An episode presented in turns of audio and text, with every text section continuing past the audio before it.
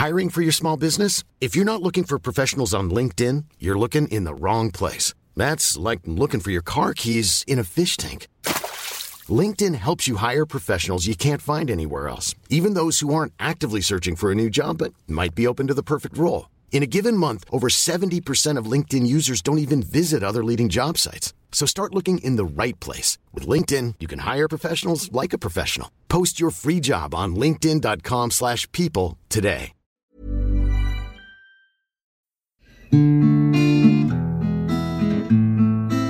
Grüßen euch. Es geht ab, Party People. Wir dachten, es reicht nicht, wenn ihr uns einfach nur hört. Wir müssen uns auch sehen. Na, Ich habe jetzt einen Bart, deswegen. genau. Das ist Zeit für Video. Jetzt Ja, die Welt äh, muss sehen, dass ich erwachsen geworden bin. Äußerlich. Ich bitte. Äußerlich. Ja, Betonung ist wirklich auf äußerlich.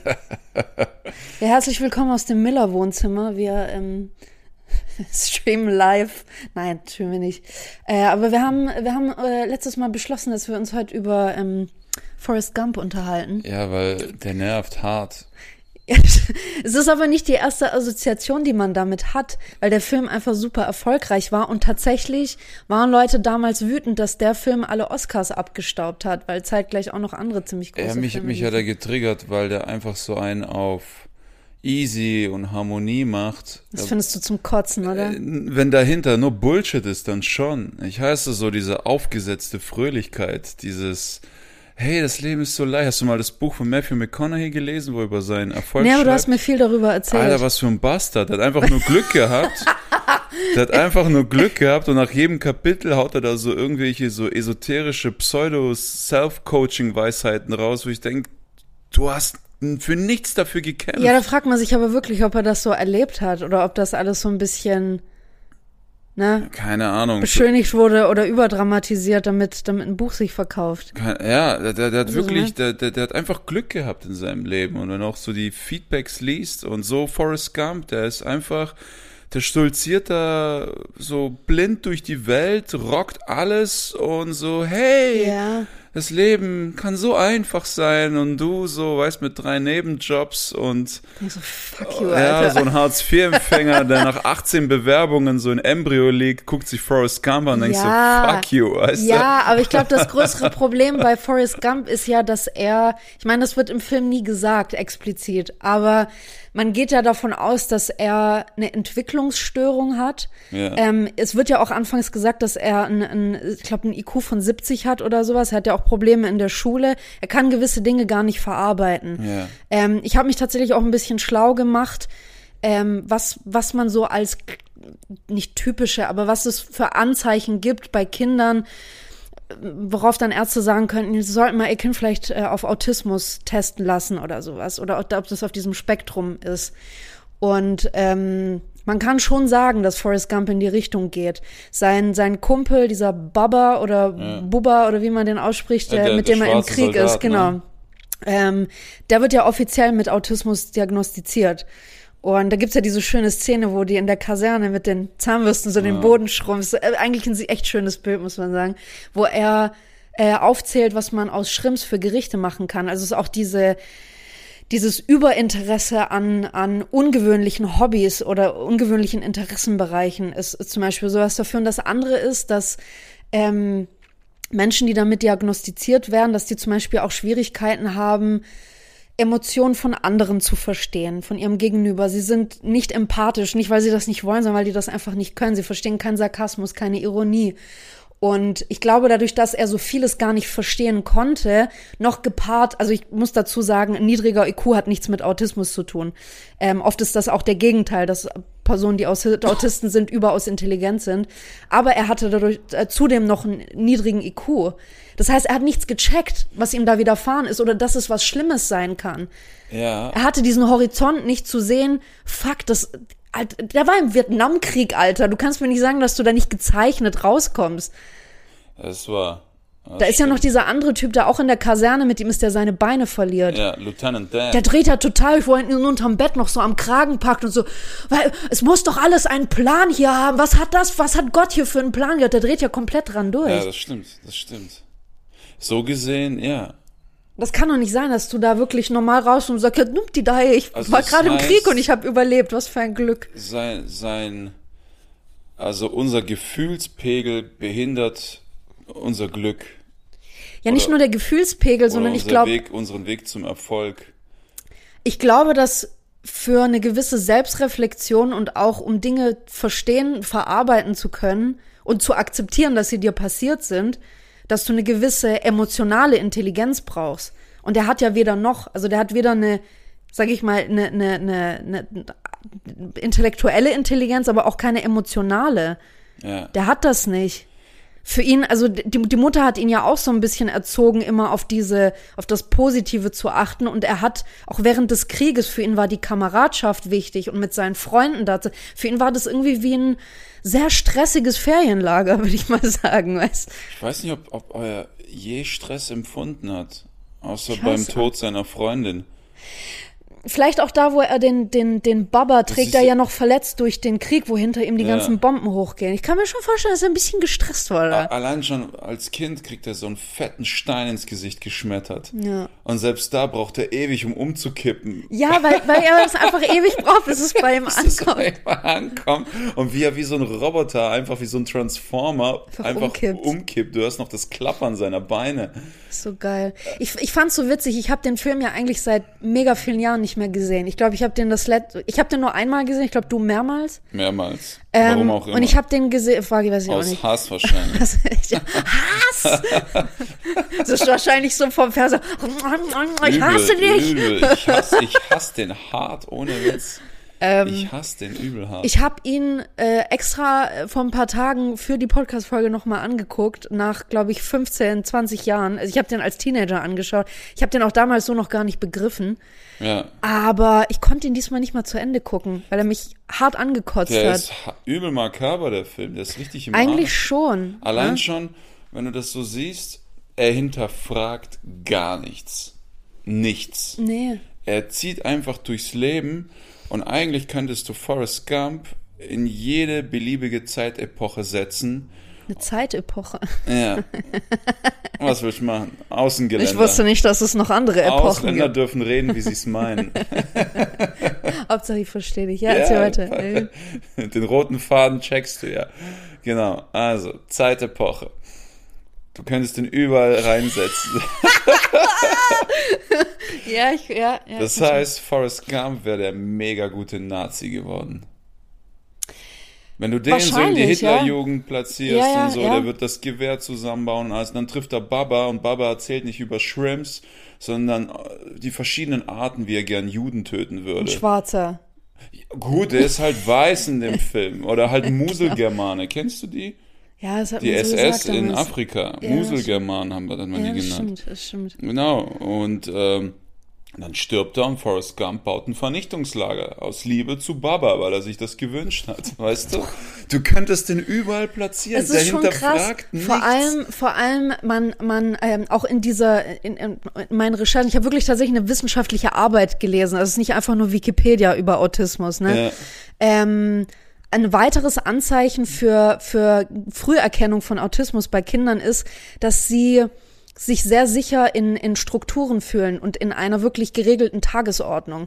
Deswegen gerade auch als Soldat hat sich Forrest ja sehr, sehr wohl gefühlt. Die hatten, ne, du hast da, da, Ja. da bist du ja wirklich krass ähm, getrimmt auf Uhrzeiten, wann du aufstehen musst, hier, äh, dein Training und Äh, so weiter und so fort. Ähm, alles durchgetaktet und ja, wahrscheinlich, deine Theorie kann sein. Er wäre Absolut. wahrscheinlich ein guter Das wär Nazi das wär eine. Traumwelt für also ihn gewesen. guter Nazi im Sinne von, er hätte all seine Pflichten erfüllt, Ja, er ohne die zu kein lieber hinterfragen. Nazi, er wäre ein Nein, guter nein. Nazi. Im Sinne der, der Nazis, ein Absolut, guter er hat Nazi. tausend genau. Auszeichnungen, egal wo du ihn platziert hättest. Der, der, Der hat ja auch in dem Film tausend Auszeichnungen gekriegt, ja, eigentlich, das, das ne? ist ja eigentlich wirklich die, die amerikanische Message, hinterfrag nichts und du kommst zum Erfolg. Nicht nur das, du hast ja im Kontrast dazu, und das ist ja eigentlich das Traurige daran, das hat mich bei dem Film jetzt so hochgekocht, weil ich ein ganz anderes Verständnis jetzt mittlerweile für den Film habe und das auch, glaube ich, ich für mich anders verarbeiten kann. Die Jenny, diese Frau, Ja. die tut mir so leid. Weil wenn du mal überlegst, wenn sie die Hauptfigur wäre und das Augenmerk auf ihrer Story läge, alter Schwede, was macht die alles durch? Weil sie ist diejenige, die das hinterfragt, beziehungsweise in den Momenten, wo sie versucht, das zu unterdrücken, es holt sie immer wieder ein. Also es ist nicht einfach nur eine Entscheidung von, ich guck mir das nicht an. Ja. Es ist wirklich bei Forrest, ihm fehlt die Fähigkeit dazu. Das heißt, wenn du imstande dazu bist, tiefe Emotionen zu empfinden, gehst du daran zugrunde. Ja, die, die wurde ja als Kind vergewaltigt. Die hat bei ihrer Die- Großmutter Ja, gelebt. die ist aus der Uni geflogen, weil sie für Playboy oder sowas äh, posiert Ja. hat. Die hatte irgendwie, die konnte singen und Gitarre spielen, aber weil sie musste anders das in einer Nacktbar machen. genau, weil als sie anders nicht auf die Bühne kam, musste sie das Alter. nackt machen Ja, vor ja, lauter ja. versoffenen Männern. Und dann hat sie irgendwie immer noch so prügelnde Typen gehabt bei den Black Panthers und sowas, Mhm. bei irgendwelchen Hippie-Bewegungen. Irgendwie, du weißt ja eigentlich nicht mal, ob das Kind wirklich Von, von ihm von ist. Forrest Mhm. ist. Ja, du weißt es gar nicht. Vielleicht, also an ihrer Stelle, wenn ich am Ende so ein Summa summarum ziehe, ich habe Hepatitis, wir gehen ja davon aus, sie hat Hepatitis. Ich glaube, das wird AIDS. nie so richtig bezeichnet. Es ist die AIDS-Bewegung in dem Film wird wird Ja. sehr, also wird genannt sehr oft und ist da auch ein großer Teil des Films, aber es wird nie anscheinend deutlich gesagt, dass, dass ja, sie, oder was heißt anscheinend, ich habe es auch nicht einfach gehört. so einen anderen. Ich glaube, sie hatte anscheinend Hepatitis. Okay, Hepatitis C, gehen wir mal gesagt, davon ja. aus. Und so, du siehst jetzt, oh, ich habe nicht mehr lang zu leben. Summa summarum, was habe ich im Leben erreicht? Gar nichts, nur Schmerz. Von all meinen Männern, Forrest, dumm, aber ey, der hat Milliarden. Er ist zuverlässig, er ist treu. Ich rufe den an und sage, das ist dein Und Kind. der hat trotz allem ein Pflichtbewusstsein. Also Ja. auch wenn er Dinge emotional Genau. nicht versteht, er weiß, was Pflichten bedeuten. So, Genau, Ne? und sie weiß genau, also wenn sie stirbt, kommt der Junge ins Heim. Ja. Sie musste jemanden anrufen, um ihn hinzugeben. Und weil sie nur so prügelnde Vollidioten hatte, war Ja. Forrest der einzige Ausweg. Ja. Das war eigentlich wirklich, Alter, hilf mir noch ein letztes Mal und dann sind wir durch. Was ich so krass finde, ich habe mir auch sehr oft überlegt, warum die immer wieder irgendwie zueinander gefunden haben. Weil ganz oft, ich, ich habe mir ja die IMDB-Einträge durchgelesen, einfach auch um, um mal zu gucken, auch aktuelle Einträge, was Leute denn zu dem Film so schreiben. Der hat 8,8 von 10. Also man, man kann sich ja drum streiten, wie aussagekräftig solche Filmforen sind quasi. Gibt ja noch Movie Pilot oder Rotten Tomatoes. Da hast du mir jetzt auch irgendwas erzählt, dass äh, oft Kritiker eingekauft wurden und so dafür. Ja, ja. Also man ist sich da nie ganz sicher, aber man kann schon davon ausgehen, dass wenn ein Film 8 Komma hat, dass das und dann noch zudem man erfährt, wie viele Oscars oder Auszeichnungen der Film bekommen hat, kann man schon davon ausgehen, dass der ganz gut ist. Ne? Also Scheinbar hat auch Bezos für diese Herr der Ringe-Serie ähm, negative Feedbacks. stimmt, es lief ja auf. Amazon Prime, Ja, richtig. hat er da löschen Prime-Produktion. Ja. Glaube ich, ja. Also ich äh, in meinem Umfeld habe ich nichts Gutes darüber gehört. Nee, Ne? das, hatte, das war die teuerste Amazon-Produktion Total, überhaupt. ja. Der, der, ja. Erzähl weiter, wir schweifen ab. Auf jeden Fall, ich habe mal ein bisschen durchgelesen, wie die Meinungen so von den Leuten heute noch sind. Und die sind immer noch, ah, der Film hat mich unfassbar berührt und ich habe ich hab durchgeweint. Und am schönsten fand ich die Liebesgeschichte zwischen Forrest und Jenny, wo ich sag, worauf richtet ihr denn euer Augenmerk? Die Frau geht zugrunde. Am Ende wird sie in Anführungszeichen für irgendwas noch bestraft und stirbt an dieser unheilbaren Krankheit. Und ich habe das Gefühl, sie war einfach nur eine Komponente in Forrests Leben, in seiner Geschichte. Ihre Geschichte wird gar nicht so relevant dargestellt. Es ist nicht nur das. Ähm, ich habe, ich habe, äh, ich kenne eine Borderlinerin, wo die Eltern alle möglichen Therapien probiert haben. Ja. Und bei einem Borderliner, ähm, da gibt's ja nicht wirklich Aussicht für Heilung, sondern du lernst mit den Symptomen umzugehen. Ich, ich denke, ich weiß es nicht. Was ich so gehört und gelesen Ja. habe, du lernst damit umzugehen, damit Ja. du die Symptome objektiv betrachten kannst, so weil die echt hardcore sind. Mhm. Das sind ja Liebe und Hass wirklich ich springe immer zwischen Extremen. genau und und und so also eine riesen Symptomliste. Ja. Und dieses Mädel war dann auf irgendwelchen Pferdehöfen, hat dort paar Monate gelebt, dann in Therapie, dann wieder hier, mal da, mal dort. Und irgendwann haben sie einen Hund gekauft, so einen Labrador, so einen Welpen. Und die konnten mit ihm nicht umgehen, die hat ihn weggegeben, weil sie sagte, ich bin nicht damit klargekommen, dass ich bedingungslos geliebt werde. Wow. Und das könnte es erklären, dass wenn sie zu Forrest kommt und er sie bedingungslos liebt und sie so sein kann, wie sie ist, dass sie durchdreht Ja. und wieder gehen muss, weißt du?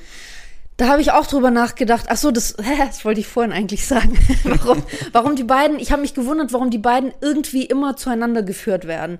Und genau, deswegen hatte ich diese, sind mir diese Kritiken so ins Auge gefallen, warum Leute sagen, das ist so eine tolle Liebesgeschichte. Ich glaube, dass Forrest hat sich zu ihr hingezogen gefühlt, also in seinem Rahmen von, wie kann ich mich emotional oder wie, wie viel er emotional überhaupt verstehen kann, was gar nicht so viel ist. Ähm, ich glaube, er hat sich immer wieder zu ihr zurückgezogen gefühlt, weil sie die einzige in ihrem, äh, in seinem Alter war, die ihn nicht für die Person, die er war, geärgert hat, gehänselt hat, gemobbt mhm. hat, wie auch immer. Der wurde in der Schule gemobbt, der hatte überall irgendwie seine Schwierigkeiten. Sie nicht. Und die kannten sich von Kindheit an. So.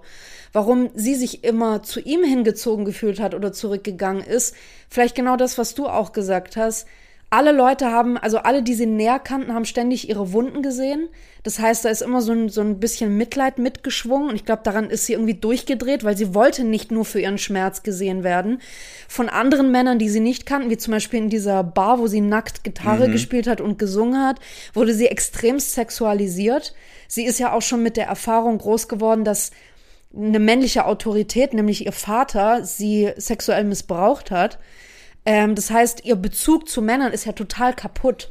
So. Ja.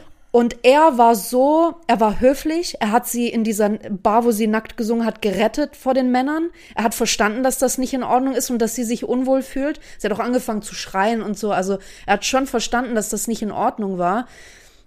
Und er hat sie, obwohl er sie seit Kindheit an kannte, hat er sie genauso behandelt wie jeden anderen auch. Oder jeder andere auch.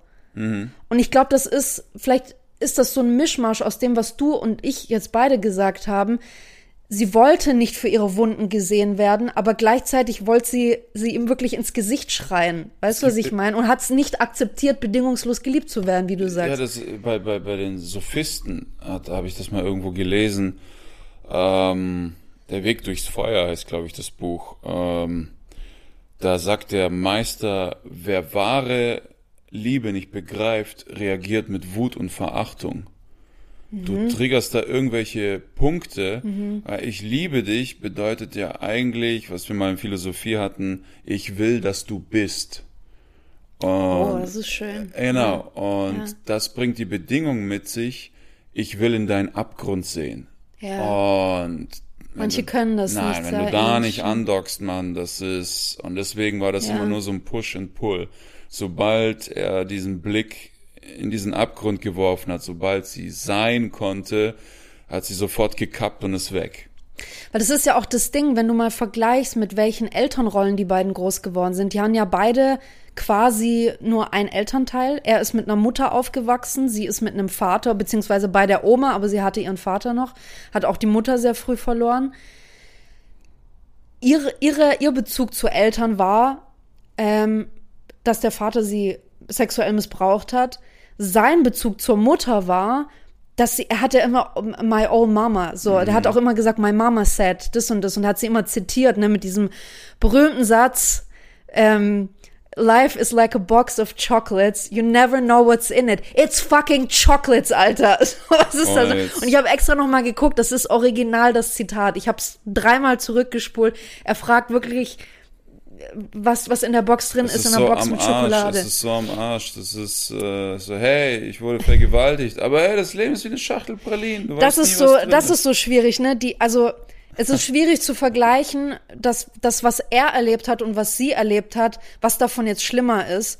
Aber ich kann davon, also, ne, er war im Krieg, er war im Vietnamkrieg. Das ist auch nicht nichts. Aber ich glaube, es ist trotzdem was anderes, wenn du dich komplett machtlos fühlst und dein eigener Vater dich vergewaltigt. Aber die Sache ist, wie er den Krieg beschreibt. Also entweder hat er dort nichts erlebt, ja. Oder der hat es nicht verstanden. Du hast dort nie Feuergefechte ja. gesehen. Du hast da Und trotzdem ist es ja etwas, wo er sich nicht machtlos gefühlt hat. Weißt du, du, du, du ja. bist ja als kleines Kind, du bist deinem Vater ja komplett erlegen. Ja sie, sie hat bei weitem nicht so viel Kraft gehabt wie er. Sie konnte sich körperlich nicht, gar nicht ja, wehren. Ja, dieser Verlust nicht. von Kontrolle und diese Hilflosigkeit. Und er genau. war ja in genau. seiner, in seiner Crew, der war ja mit seiner, mit seinem Platoon unterwegs. Und, genau. Und du weißt ja nicht mal, Gab es da überhaupt Gefechte? War er vielleicht im letzten Kriegsjahr dort und musste kurz danach wieder gehen? Was, der Lieutenant ist ja schon lange dort, deswegen ist ja, er so im Arsch. Ja, der, sonst wäre er nicht Lieutenant, der ist ja aufgestiegen. Ja, klar. Aber was hat Forrest gesehen? Vielleicht war er nur ein paar Monate dort, hat einen Schuss in den Arsch gekriegt und kam dann ins Lazarett, weil er verwundet war. Der Remarque war auch, glaube ich, nur ein paar Monate im Krieg. Ja. Und dann und der wurde verwundet und dann kam er ins Lazarett. Das war das Ende der Story. Aber der hat natürlich da viel mehr gesehen im Ersten Weltkrieg Ja. als Forrest jetzt im Vietnamkrieg. Aber er beschreibt ja nichts. An Vielleicht- sich nicht, nein. Vielleicht hat er gar nein. nichts erlebt dort. Da gibt's einen Film, ähm, der heißt, boah, ich weiß nicht mehr, wie er heißt, mit Jack, Gyllenhaal. Die sind im ersten Golfkrieg im Irak. Mhm. Und der hat den ganzen Krieg über nicht einen Schuss abgegeben. Die saßen nur in dieser Wüste in ihrer Baracke. Und der ist voll dran durchgedreht, weil er endlich mal schießen wollte. Du siehst wirklich, wie er daran krass. verzweifelt. Ich will Ja, endlich ja, ja. töten. Der dreht völlig durch daran. Ja, schon. Also ich, ich meine auch, gerade dieser Lieutenant, der da so durch, das ist der, der die, seine Beine verliert. Ja, ne? genau. Ähm, ich ich glaube, vor allem du, aber ich, wir haben jetzt schon oft genug irgendwelche Interviews oder auch Bilder und Aufnahmen von ehemaligen Soldaten gesehen, wie sie vor und nach dem Krieg aussahen. Das zeichnet dich. Da kannst du nichts dagegen tun. Ähm, deswegen ist, ist es so krass, wie er da so rauskommt im Endeffekt. Und was ich eigentlich vorher noch sagen wollte, war, er hatte eine sehr positive Mutterrolle. Das heißt, durch diese Erfahrung, die er mit seiner Mutter gemacht hat, so sieht er auch andere Frauen. Also als was Wertvolles und als Mhm. etwas, als, als, äh, sag ich mal, Menschen und Wesen, die ihm was Positives schenken. Bei ihr ist es genau andersrum. Aber und dann zieht sie auch dementsprechende Männer an die ganze Zeit, die gewalttätig sind und so weiter, die ständig dem Bild entsprechen, was ihr Vater hatte. Und dann ist aber jemand da wie Forrest und der bringt ihr ganzes System, ihr Programm komplett durcheinander. Ja. Das ist ja Forrest, ja gut, seine Mom hatte ja immer viele Affären. Die musste ja auch mit dem Rektor Das ins Bett, er so- damit er. Ja, er in sitzt ja Schule- noch- weißt, er sitzt noch auf Die musste ja mit ihm schlafen, damit er einen Platz Ja, in der ja, Schule ja, kriegt. Also was hat sie noch alles gemacht, um ihn. Ich weiß. Ja, Ja, schon. um das Haus zu kriegen, um ihn, whatever, ne? Ja. Also es ist, ähm, ja, aber der Film hat, der fuckt mich hart ab. Also am Anfang dachte ich, vielleicht ist es so eine Art Satire mit einer sehr prägnanten Message. Ja, du hast hier diese völlig gebrochene Frau und diesen Glückspilz, aber dann ist da so viel Tragik und Trauer eingebaut, wo ich denke, das ist ein bisschen zu viel für Satire. Und es gab in diesem Film einen Moment, wo er aus sich heraus sprechen konnte. Also nicht am Grabstein der Frau, sondern der kommt vom Krieg zurück, dann ist da diese Hippie-Bewegung und diese Demonstration gegen den Krieg und er soll am Mikro sprechen, was er im Krieg Ja. gesehen hat. Und die sagen, komm, erzähl uns vom Krieg. Also was? Krieg von Vietnam? Ja, vom Scheißkrieg im Scheiß Vietnam und alle jubeln. Und in dem Moment zieht jemand einen Stecker. Hm. Und du hörst nicht, was er spricht. Das ist interessant. Du hörst nicht, was Forrest spricht. Der Regisseur will nicht, dass wir Emotionales abkriegen. Ja. Dieser Film darf keine Message haben. Ja. Nichts Politisches, gar nichts. Wir hinter, also wir leben diesen Film durch Forrests Augen. Mhm. Wir hinterfragen nichts. Und sollte doch etwas durchsickern, dann wird der Stecker gezogen. Der Film Ja, das bleibt dumm. metaphorisch, ja. Ja. Ja, das spiegelt sich auch so ein bisschen. Ich meine, warum sagt die Mutter ihm so einen Satz mit, den, mit, der, mit der Pralinenschachtel, ne? Der ist eigentlich total schwachsinnig. Später war auch, war auch so ein Teil, wo ich echt nochmal zurückspulen und nochmal hinhaben muss. Ich so, was? Die Mutter oder er erzählt, das fängt ja an, er sitzt an dieser Bushaltestelle und fängt dieser fremden Frau einfach an, von seinem Leben zu erzählen. Und dann sagt er auch, es fängt ja mit seiner Kindheit an und er erzählt, nach wem seine Mutter ihn benannt hat. Ähm, und das war ein Typ, der hieß Nathan irgendwas Forrest. Und das war einer der Ku Klux Klan Gründer. So. Und äh, der, der erzählt dann so, ja, meine Mama hat gesagt, wir sind irgendwie ganz entfernt mit ihm verwandt gewesen, was weiß ich. Und sie hat mich äh, nach ihm benannt, auch Forrest, ähm, mit, warte, was hat sie gesagt, mit dem Satz, ähm, irgendwas so in die Richtung, um dich dra dran zu erinnern, dass wir alle mal irgendwelche dummen Sachen machen. Ich so, Ku Klux Klan war einfach, einfach eine dumme Sache. Eine so, dumme Sache. Und benennt ihren dummen Sohn Nach so einem Typen. nach einem Nazi, Alter. Aber nach einem Hardcore, Hardcore-Nazi. what the fuck, ja, ja. so. Die haben ja Schwarze auf den Straßen aufgehängt. Ja, so. ja, Die da wollen wir waren- gar nicht reingehen. Die Das waren, ist, die waren we richtig know, am Wir Arsch, wissen, die dass es Typen. komplett am Sack war. Aber auf jeden Fall, Benennt ihn nach ihm. ja, ja. Und auf jeden Fall dachte ich mir danach, das kann ja nicht sein, dass eine Mutter das so ganz lapidar zu, seinem, zu ihrem Sohn sagt. Ich glaube, dass all diese Lebensweisheiten, die sie ihrem Sohn mitgegeben hat, alle auf seinem Verständnisniveau waren. Ja. Ich glaube, wenn die ihm irgendwas von Nietzsche oder sonst irgendwas, das hätte, es kä- käme bei ihm nicht an. Aber das, die hat ihm Bilder ge ge genannt, gezeigt, auch mit dieser Pralinenschachtel, die er verstehen konnte. Aber für uns, die das wirklich auch hi- hinterfragen können, denken wir, wie, du weißt nie, was in der Pralinenschachtel, na Pralinen sind da drin, was soll da sonst drin sein, Aber weißt du? liest man aus dem Film raus, wenn du in USA dumm bist, dann kannst du es zu was bringen. Es ist ja ganz, also nicht dumm, es ist, es ist so, ähm, es ist ja auch ein bisschen die Message zum Beispiel bei Stromberg, wenn du den Film am Ende noch anguckst. Der ist ja nicht am Ende in der Politik gelandet, weil er super intelligent war, weil man sagte, das ist eine, eine kompetente Führungskraft, wir brauchen so jemanden, der spricht gut, der will was Gutes für die Leute und sowas.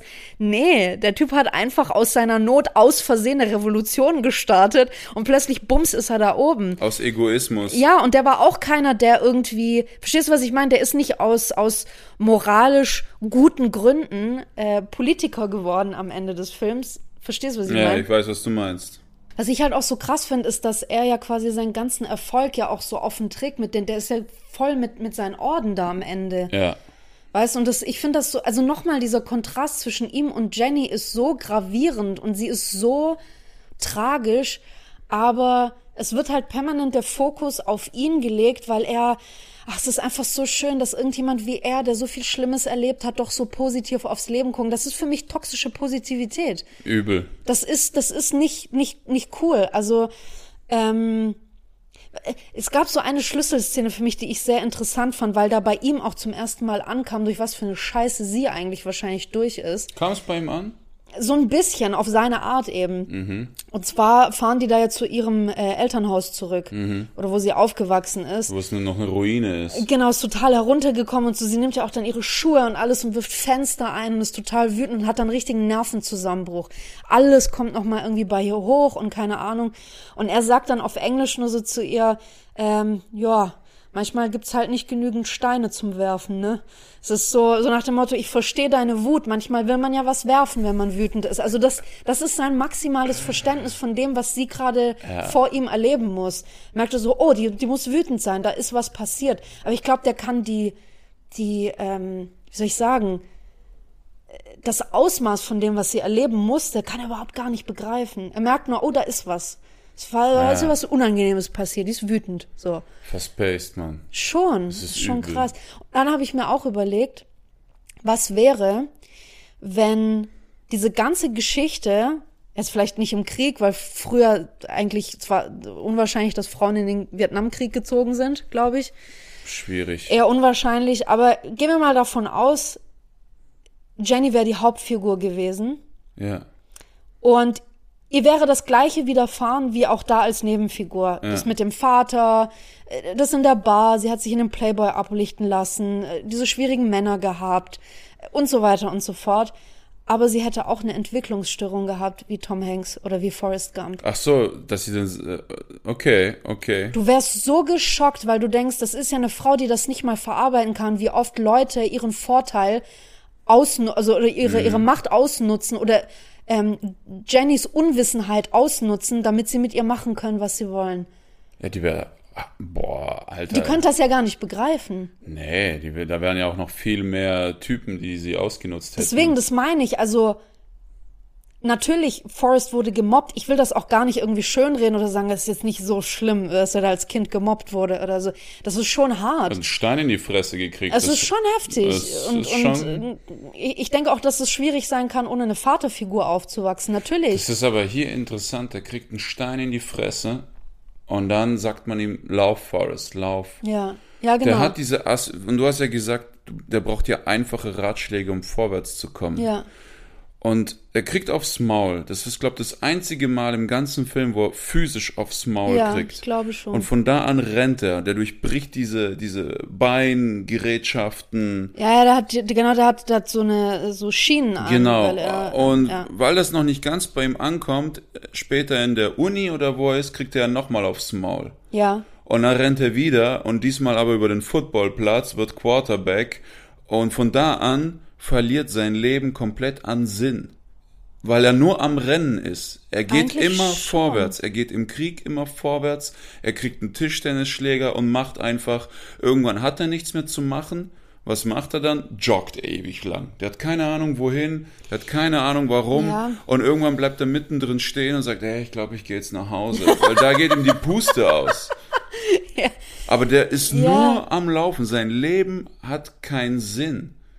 Ja, aber ich, ich glaube, was, ich, ich denke mal, was, das, der Film basiert ja auf einem Buch. Das wusste Ja, ich da nicht. ist halt, da- das ist ja noch härter, das Buch. Der das ist Buch ja, ist härter und das, der Film weicht anscheinend sehr, sehr stark davon Ja, ab. der ist ja noch auf dem Mond und alles. Der erste Mann auf dem Mond. Ah ja, okay, okay. Und, und äh, Jenny am Ende sagt nur, das ist dein Sohn und jetzt verpiss dich wieder.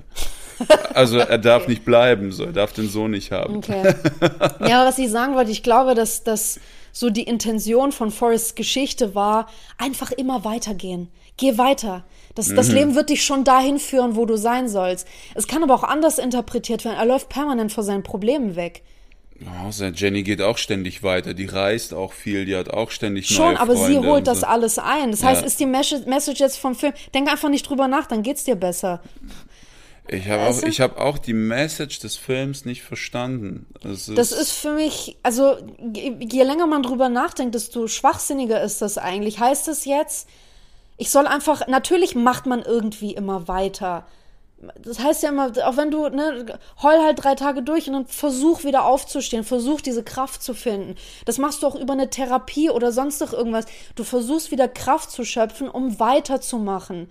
Aber du musst mal stehen bleiben und das verarbeiten, was dir passiert ist. ja. Bei ihr siehst du ja, dass sie das, sie geht komplett zugrunde daran. Komplett. Und ich, ich, ich begreife das auch nicht. Also für mich ist das kein, keine positive Message in dem Film. Nee, ich finde den. Film extrem verstörend. Der fuckt mich ab einfach. Das Ich habe ist- ich hab dann auch aus so einer Storyteller-Perspektive das mal angeschaut. Es gibt ja, und das weißt du auch, es gibt ja so diese Regel beim Schreiben, die Hauptfigur wird oft auch nach der Heldenreise von Joseph Campbell, ähm, wird als der Held bezeichnet oder die Heldin. So. In dem Film, die Hauptfigur Forrest Gump, Forrest ist der Held. So. Der geht auf eine Heldenreise. Eine der wichtigsten Regeln beim Storytelling ist, dem Held darf nie irgendwas mit Glück und Zufall zufliegen. Er darf nicht aus Zufall gerettet werden, weil das nicht glaubwürdig ist. Ein Held ist, äh, ein, also ja, er es nimmt dem verliert, Zuschauer auch die Motivation. genau, es nimmt ihm die Heldenhaftigkeit weg. Und du als Zuschauer denkst dir, das heißt, ich kann nur ein Held sein, wenn ich permanent Glück habe Ja. oder wie. Du musst ja als Held eigentlich die Fähigkeiten entwickeln, dich da rausholen zu können. Aus eigener Kraft. Und Forrest stolpert einfach immer nur so weiter und denkst du, du Arschloch. Der hat auch nicht mal eine Lernkurve. Nein, gar nichts. Der- Der ist einfach nichts. Der hat keine Entwicklungskurve. Der, Und einfach nur, dass man das nicht falsch versteht. Ich finde es wunderschön, dass jemand, der auf diesem Autismus-Spektrum ist, als Hauptfigur eines Films ähm, ähm, ge- genommen wurde. Es ist toll, dass eine, sag ich mal, für die Gesellschaft untypische Persönlichkeit die Hauptfigur ist, weil wir plötzlich in seine Welt mitgenommen werden. Aber ich finde, wenn du nicht denkst wie er, dann ist das die Welt echt hart. die ist verflucht hart. Vor allem geht es uns noch verhältnismäßig gut, Ja, ja, klar. vergleichsweise zu zwei Dritteln der Welt, wo es noch Kinderarbeit und so ein Zeug gibt. Ja. Das ist, äh, ja. Forrest ist wirklich so das Sinnbild von hinterfrag gar nichts und du kommst schon irgendwie durch. Denk über nichts nach, hinterfrag nichts und das macht er. Das ist, das ist richtig. Warum denkst du, ich glaube, man sieht ihn ja nur ein einziges Mal weinen und das ist an ihrem, bei ihrem Tod am Ende, wo er am Grab ist. Jennys Tod. Genau. Ja. Warum? Also jemand, der so, der nicht die Fähigkeit besitzt, Emotion, Emotionen zu verstehen, zu verarbeiten und teilweise auch zu zeigen, aber, Aber Liebe ist keine Emotion. Trauer. Trauer ist das Resultat von etwas. Das Aber es ist trotzdem eine Emotion. Es ist eine emotionale Antwort darauf. Ja, das ist schon seltsam. Hat, er ne? hat ja nicht, ich meine mich zu erinnern, dass er nicht so geweint hat, als seine Mutter er hat starb. gar nicht geweint. Er Eben. hat Smalltalk mit ihr geführt am Grab. Das war total Warum entspannt. war, hat er bei Jenny geweint? das ist die Frage. Das ist eine gute Frage, Der ne? hat nicht Ich bei Baba nicht. geweint. Der hat nicht, der hat nie, der hat nie geweint. Das ist, also auch noch ein interessanter Punkt ist, der ist ja auf diesem Boot mit Lieutenant Dan. Und dann Wo es kommt nochmal um die, wo die Schrimpf, die Genau. Schrimpffischerei da Und dann kommt hier ein Riesensturm und killt alle Boote. Ja. Alle sinken, alle sind im Arsch, außer das von Forrest. Und dann geht er erstmal fett angeln. Zum einen, weil der Sturm die ganzen Shrimps rübergespült Und weil er hat. der Einzige ist, Ja. der angelt. So. Und wird so Milliardär. Das heißt, sein, sein Erfolg ist eigentlich auf dem, nicht nur auf dem Leid, sondern auf dem Tod anderer aufgebaut, auf dem Rücken anderer. Genauso wie seine Orden auf dem Tod anderer. Seine ganzen Medaillen. Das ist, es ist äh, skrupellos. Der Typ, Mann. Das ist wirklich, das ist einfach nur eine andere Zeitspanne. Aber wenn du den in irgendeine andere Zeitspanne bringst oder sei es in ein anderes Land, Nordkorea oder so, das ist eine Killermaschine. Ja, schon. Es ist halt auch fraglich, ne, wenn er von, von einer anderen Mutter oder einem, wenn er einen Vater gehabt hätte, von dem erzogen wäre. Mhm. Wie wäre er dann geworden? Er hatte ja Gott sei Dank eine Mutter, die trotzdem recht liebevoll war. Und ja, äh, ist jetzt, kann man sich drüber streiten, ob das verwerflich ist, dass sie so Dinge getan hat, wie mit dem Rektor zu schlafen. Ey, es waren die 60er. aber sie hat es, ja gut, das ist deswegen nichts Frauen entschuldigen, wurden aber so unterdrückt in ihrer Position. ja, schon, aber trotzdem hat sie gewisse Dinge, die vielleicht trotzdem schwierig waren, aber sie hat Dinge für ihn getan, damit er bessere Chancen hat. Ja, Das hat für Jenny nie jemand getan.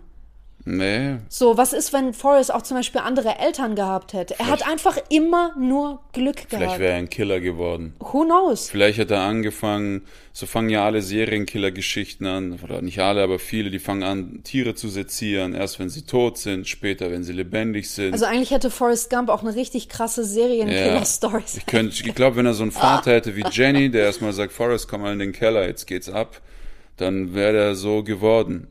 Vielleicht. Weil durch viel erlangten Schaden fängst du an, so nekrophile Züge zu kriegen. Und nekrophil heißt nicht, du schläfst mit Leichen, das ist die Endstufe von Es Nekrophilie. ist auch eine, Art- eine, wie eine Art Leiter. Ge- Genau, Also es ist so eine. Aufstiegsleiter und du, also Nekrophilie gibt's bei Das ist nicht als Aufstiegsleiter bezeichnet. Also, unter Nekrophilen ist es eine Karriereleiter. Das musst du dir mal vorstellen. Oh mein Du bist Gott. auf so einer Beerdigung. Geht schon mal vor. Ich komme gleich nach. Okay, nein, okay. nein, also, nein. also. Das, nein. Also Nekrophilie gibt's im Alltag bei uns sehr viel. Also bei uns hier in der westlichen Welt, nicht bei uns zu Hause. und, und zwar ist das Schadenfreude.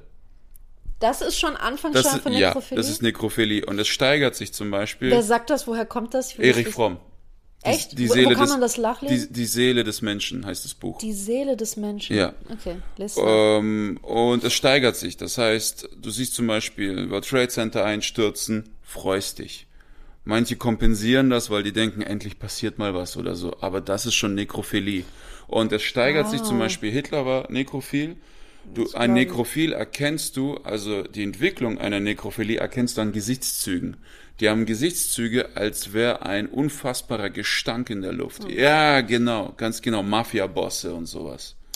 Oh ja, äh, hier Silvio ist ja. Genau, Silvio, auch viele Bosse, Politiker, alte Königsbilder, wenn du sie, Ludwig der 14. und so, die haben alle diese Züge. Echt? Die lieben das Tote, deswegen hat Haben, wurden die auch auf Gemälden so abgebildet, meinst du? die wurden so abgemalt, ja. Die, niemand wusste, dass das schwerwiegende Züge seien. Deswegen hat ja auch Hitler Deutschland nie evakuiert. Der wollte die totale Zerstörung. Das gibt ihm Leben.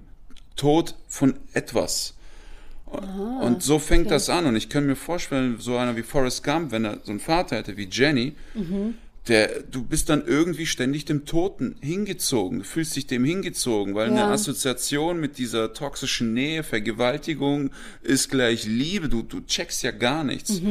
Und dann fängt's an. Du sezierst tote Tiere, dann irgendwann lebendige und das steigert sich, weil der, der Kick wird ja Immer, ja, ja, du brauchst ja, immer mehr und dann vergreifst du dich an Menschen und so weiter. Und die viele Serienkiller, das haben wir auch bei Jeffrey, meinen. Jeffrey Dahmer mäßig. Ja, warum stellen die sich am Ende? Weil die erschöpft sind. Die können nicht mehr. Glaubst du, ist das nur Erschöpfung? Die sind nicht alle, aber zum Beispiel Ed Camper, den du auch bei Mindhunter gesehen hast. Die haben ihn gefragt, warum hast du dich Camper, ah, gestellt? das war dieser... der den Kopf seiner Mutter ja, vergewaltigt. Ja, ja, Genau. Und der hat am Ende gesagt, ich war müde. Und bei Jeffrey Dahmer, der hat das zwar nicht gesagt, aber du hast gesehen, bei seinem letzten Opfer, der Er hat den ja auch allen gesagt. Der hat der Polizei im FBI sofort Ja. gesagt, wo er wann welche Leiche Der konnte nicht mehr. vergraben hat. Der war auch richtig schlampig mit dem letzten Opfer, weil die keine Power mehr haben. Die sind erschöpft. Ja. Die meisten Serienkiller werden erwischt, weil sie es wollen. Manche durch Pech, aber Ich glaube, dass es nicht nur aus Erschöpfung ist, sondern die sammeln ja quasi Trophäen. Und das irgendwann nur für dich alleine zu behalten. du wirst müde. Du, ja, aber ich Das glaube, dass die sich, wenn man das so sagen kann, auch dran, auch an dem Schock und dem Ekel und, und der, der Reaktion anderer Außenstehender irgendwie aufgeilen. Vielleicht. Dieser Schock, Vielleicht. dieser Horror für die, weißt du? Das kann sein, das ist gut möglich. Ah, richtig am Arsch. So. Und ich Die könnte, lieben das ja auch, wenn ihre Opfer Angst kriegen. Je mehr Panik die haben, desto. Ne, es Ja. ist wie, das ist schon wirklich wie, wie, wie ein Macht und Sexu- Dominanz. Nee, es ist aber auch Sex, aber auf einer sexuellen Ebene. Das, das turnt so, die an. So ist auch eine Vergewaltigung. Jemand hat Macht über dich und du willst irgendwann in diesen Spieß umdrehen. Dieses Gefühl zu haben, mal der Täter zu sein. Und bei Forrest, ich weiß nicht, so, ich bin kein Psychologe, ich habe keine Ahnung, aber es wird zu ihm passen. Ne, wenn er, wenn er eine andere Story hätte, eine andere Familie, Du könntest voll nach hinten. hätte es hätte komplett nach hinten losgehen können. ja. Ja, das ist schon hart. Keine Ahnung, was der Vater von Jenny noch gemacht hat. Wenn er noch irgendwie Metzger wäre oder sowas, dann hätte das viel schneller die Anklang Richtung, gefunden. ja, ja. Ja. Wenn er dem noch helfen müsste, Tiere zu schlachten. Ich meine, Jenny hatte auf irgendeinem Farmhaus gelebt, ich Ja, weiß ja, nicht. ja. Hätte schon sein können. Ja, wäre möglich.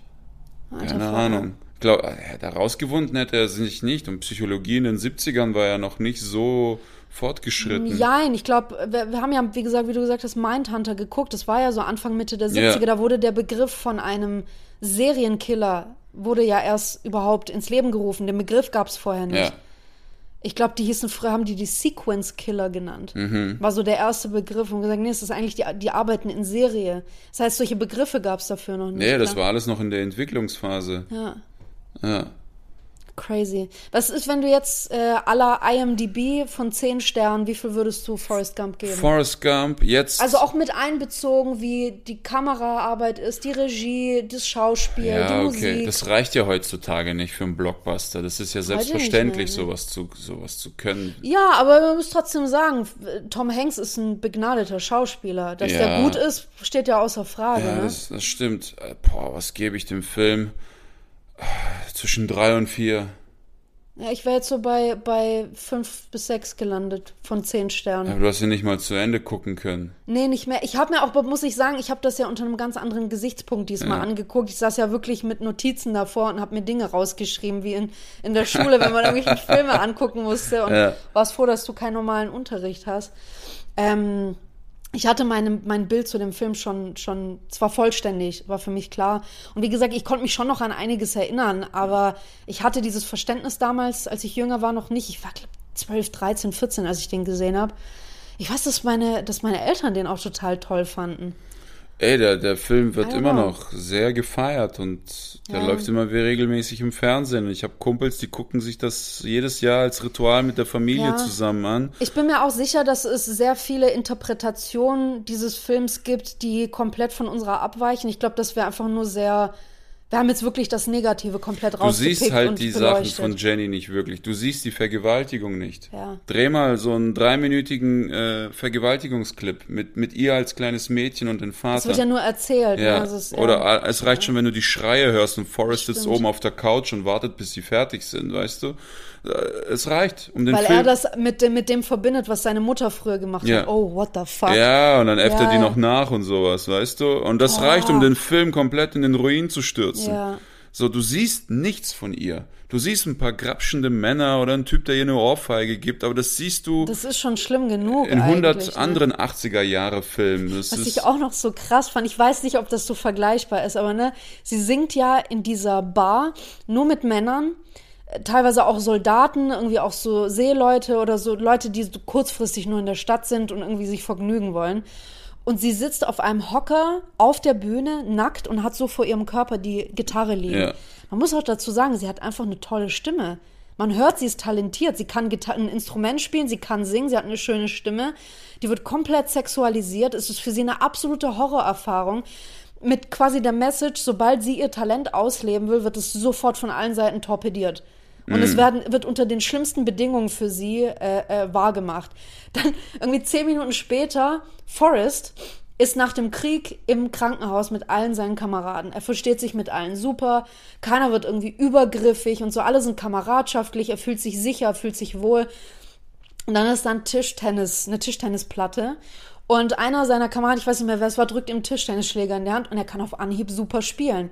Und dann siehst du relativ so kurz, siehst du danach immer wieder so Sequenzen, wie er total happy alle abzockt, weil er richtig gut spielt. Und dann denke ich mir auch, er hat auch so ein kleines Talent entdeckt, aber er ist in einem total sicheren Umfeld. Mhm. Er, er, sein, sein Talent wird nicht torpediert, alle feiern und unterstützen ihn dafür und er muss nicht nackt spielen, weißt du was? Ich meine, wird das wär sexualisiert. Geil. Das wäre geil. Das wäre sehr witzig. So übergut, wenn er nackt spielt.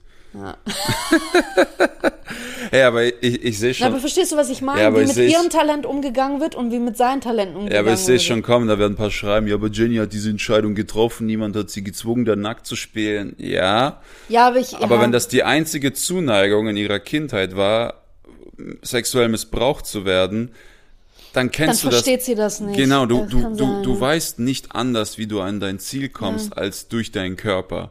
Studium konnte sie nicht finanzieren, ich verkaufe meinen Körper. Auf der Bühne hat sie keinen Ja. Anschluss gefunden, ich verkaufe meinen Körper. Ja. So, und das ist so Step by Step, bis sie dafür bestraft wurde und Hepatitis sich eingefangen hat. Oder AIDS. Ja, es ist hart. die ist die kannte hart. das System nicht anders und die Psychologie damals war noch nicht auf dem Stand.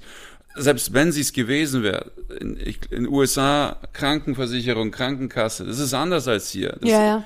Die zahlen ihren Scheiß und da 80 Euro jede Woche für eine Sitzung Glaubst du auszugeben. nicht, dass die nur 80 oder 80 Dollar zahlen? Ich glaube, du zahlst da teilweise 200 Dollar für ja, eine Sitzung. eben, wer hat da Bock drauf? Psychotherapie ist in den USA äh, Luxus. Das ist, das ist ein Sport für Reiche.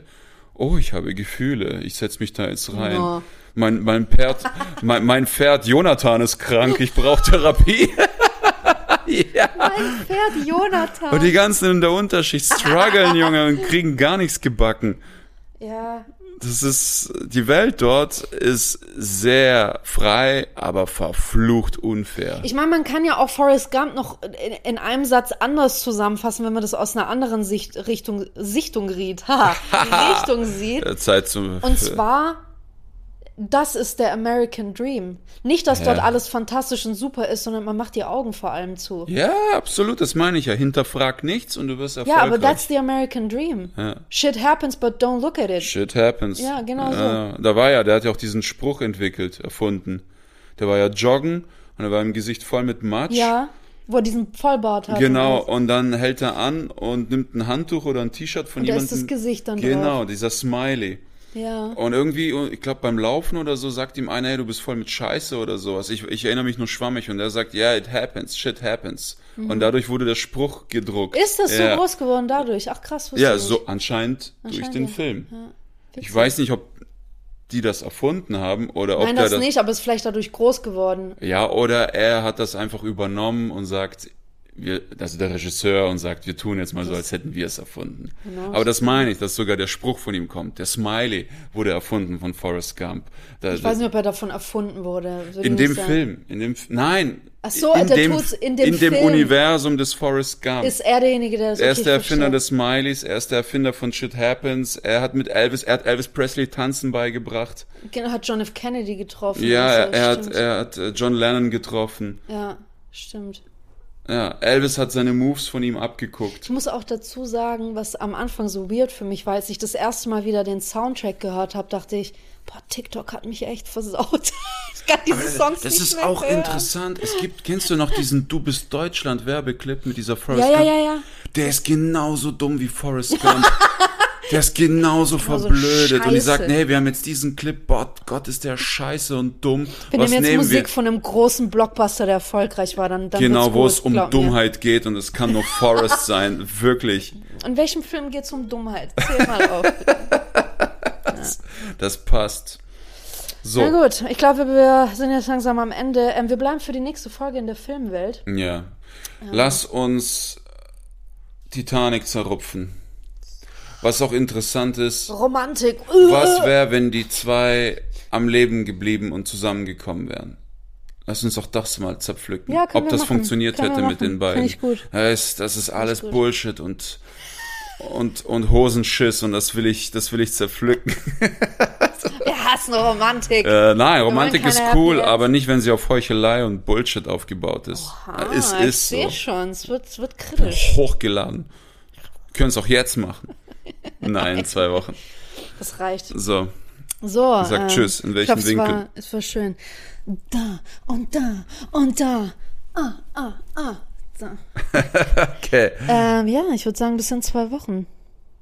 Rossnocker. Rosenhocke. Ra-